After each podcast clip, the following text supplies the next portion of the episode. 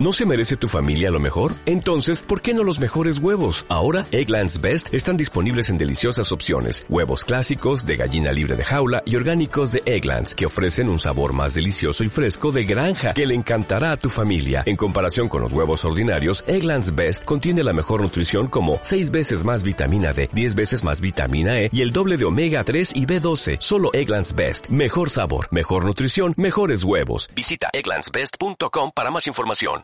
Itatech, el podcast donde explicamos temas relacionados con la tecnología, telecomunicaciones, ciberseguridad y más. Cómo extender la cobertura wireless o señal de una red inalámbrica Wi-Fi. Esta es una de las dudas que muchos de los clientes nos preguntan y, y donde más hay malas concepciones. ¿Por qué digo esto? Porque en muchas ocasiones los clientes nos dicen eh, que el Wi-Fi ya está muy sofisticado y nos preguntan, oye, es que cotízame una antena nada más para todo, toda mi oficina. O una antena rompemuros, así le dicen. Como si fuera a haber una antena que, pues, que desapareciera los muros. Como, como que para la antena fueran transparentes. Desafortunadamente así no funcionan las cosas. No existe todavía una tecnología de radiofrecuencia porque al final el Wi-Fi es radiofrecuencia. No existe todavía una tecnología que permita evitar las leyes de la física donde hay muros, donde hay ventanas, vidrios, donde pues eh, las ondas electromagnéticas, las señales de radio puedan pasar libremente sin obstáculos. Entonces, ahí está uno de los puntos importantes a considerar en la planeación de una red Wi-Fi. Y para esto les pongo un ejemplo que me parece a mí muy descriptivo. Si fuera el caso de hacer un sistema de audio, que queremos poner bocinas en el lugar en donde queremos Wi-Fi, nos imaginaríamos así como una antena rompemuros, una bocina rompemuros? Si tú pones una bocina en una habitación contigua, ¿escuchas un audio de calidad?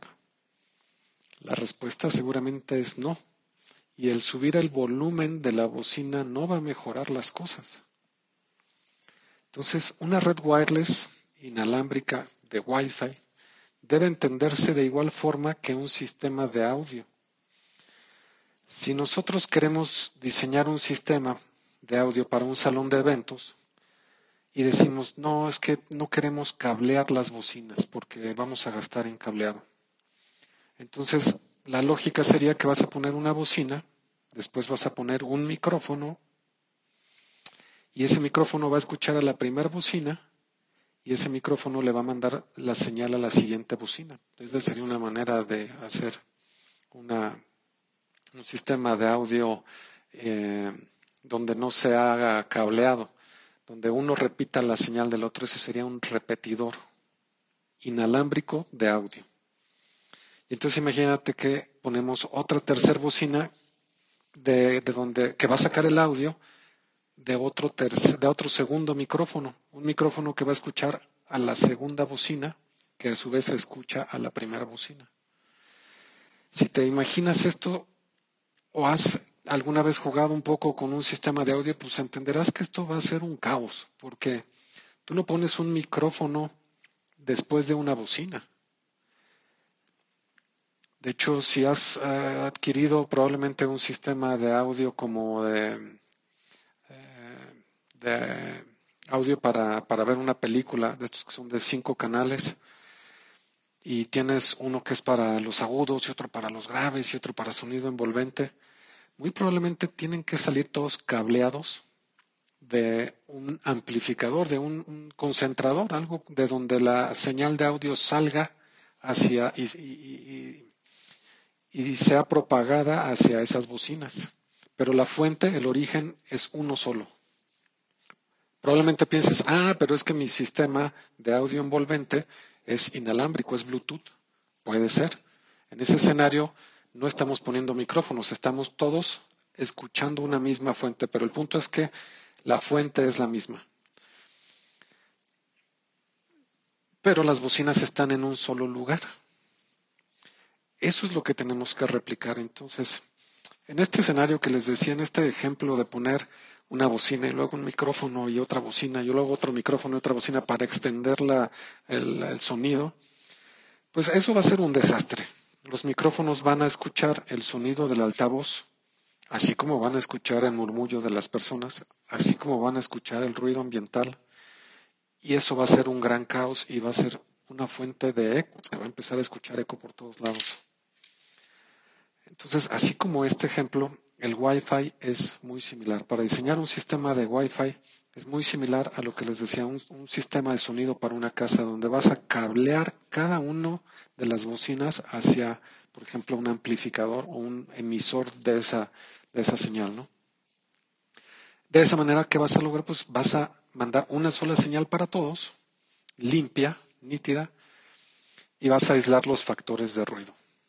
Esto es muy similar lo que sucede en Wi-Fi. Les decía, nos hemos encontrado empresas o personas que buscan mejorar la cobertura Wi-Fi de, de sus oficinas, de sus casas, de sus almacenes, bodegas, con repetidores o extensores Wi-Fi. Y probablemente ustedes los han visto en tiendas departamentales o tiendas de conveniencia que son repetidores que dicen nada más conéctalo ahí a la energía eléctrica y ese va a repetir todas las señales Wi-Fi que vea. Desafortunadamente esas cosas no funcionan o funcionarían pues si vives en un lugar remoto donde no haya otras redes Wi-Fi. Porque es lo que les decía, este repetidor Wi-Fi extensor lo que va a hacer es escuchar, como si fuera un micrófono, escuchar las señales de Wi-Fi que están cerca, que pues, tú deseas que sea la de tu modem probablemente, pero va a escuchar esas y va a escuchar otras. Y entonces hay, hay una frase de, de cómputo que es input garbage, output garbage. O sea, si tú ingresas basura, la salida va a ser basura. Y es un poco lo que sucede con estos repetidores extensores Wi-Fi, que, o sea, si, si ellos, ellos van a repetir basura, si la señal que reciben es mala, pues van a repetir una señal mala, eso es lo que se va a lograr. Acá les pongo en, el blog eh, eh, que está escrito en nuestra página que la analogía no es completamente exacta, pues a diferencia del audio, las antenas repetidoras de Wi-Fi sí pueden discriminar lo que repetirán o lo que filtrarán, pero son vulnerables a ruido e interferencias de otras señales o bandas. Y obviamente el costo de un equipo así pues, es proporcional a su capacidad de escuchar. A menor costo, menor calidad de escuchar, menor calidad, menor capacidad de, de transmitir una buena señal Wi-Fi. Entonces, para la instalación de una red inalámbrica Wi-Fi, la recomendación es siempre llevar la señal con cable. Esto es una mala noticia para los entusiastas de la tecnología que nos toca escuchar a muchos que dicen, no, es que el Wi-Fi ya es lo de hoy, eso de los cables es cosa del pasado. ¿Y cómo crees que se conecta un access point Wi-Fi a la red? ¿Cómo crees que debería transmitirlo? Pues por cable. Desafortunadamente, una buena instalación de red Wi-Fi va a buscar hacerse con cable. No te vas a librar del cableado. De hecho, puedo compartirles que nosotros, principalmente nuestros clientes son empresas, industria, pero también nos llegan a buscar para hacerles, los, mismos clientes nos dicen, oye, pues hazme esto también en, mi casa, ¿no? Y, vamos a sus casas y pues ellos esperan que no se haga ningún cableado y no, desafortunadamente la respuesta siempre es una red Wi-Fi tiene que ser cableada. Porque ¿qué es lo que vas a buscar? Que la fuente del origen, por ejemplo, en una casa, pues va a ser el modem de, que entrega el proveedor de Internet. Después vamos a poner un switch, que ese switch va a partir esa señal para, para ponerlo en diferentes, eh, para, para cablear los, los access points, los puntos de acceso Wi-Fi. Pero queremos que todo eso vaya en una sola señal. Y en el caso del audio, les decía, pues va a salir de un amplificador. En el caso de Wi-Fi va a salir probablemente de un switch Ahí en, la, en el blog relacionado a este audio, estoy poniendo una imagen donde pues hago este, este esquema que viene del modem, después un switch y después cableados desde el switch van a estar los access point. Que garanticemos con eso que se repita una señal cableada, la vamos, estamos convirtiendo y un punto de acceso es eso, un convertidor de Ethernet a Wi-Fi. Lo que queremos es que la señal de red se convierta a inalámbrica y nuestros dispositivos escuchen una señal nítida, limpia, con las menores interferencias posibles. Acá les pongo también en, el blog unos datos importantes a considerar. 59% de los problemas de red tienen relación directa con la infraestructura física y sus conexiones. Esto lo dice Gartner, Gartner Group, que pues eh, sabrán que es uno de los de las empresas que hacen análisis de la tecnología que sale y tienen su famoso cuadrante de Gartner donde dicen quiénes son las mejores empresas y los mejores fabricantes. LAN Technologies eh, dice 70% de las fallas de la red se atribuyen al cableado de la red. les pongo esto porque básicamente es lo que se necesita. La manera correcta para extender una red wireless es considerar el cableado. Esa es la manera correcta y es muy similar. Insisto, hay que pensarlo como un sistema de audio. Tú no, y, esto también aplica para otras cosas. Por ejemplo, tú no quieres poner un sistema de audio en tu casa y quieres que ese sistema de audio eh, se escuche en, cada rincón de tu casa, insisto, no vas a poner una gran bocina porque sabes que eso solo se va a distorsionar y va a hacer mucho ruido, se va a escuchar mucho eco y los vecinos no les va a agradar mucho la idea. Tú lo que quieres son muchas bocinas pequeñas, de buena calidad. Si tú quieres poner un sistema de audio en tu casa, lo que vas a buscar es que cada cuarto, cada habitación tenga una pequeña bocina y que todas repitan la misma señal de origen, que actualmente así son incluso los sistemas de audio IP. ¿Y cómo se comunican? Pues se comunican vía inalámbrica probablemente, ¿no? Hacia, hacia la fuente de origen del audio, ¿no? Pero el punto importante aquí es que son dos cosas las que tenemos que tener muy en cuenta. Lo ideal siempre va a ser cablear.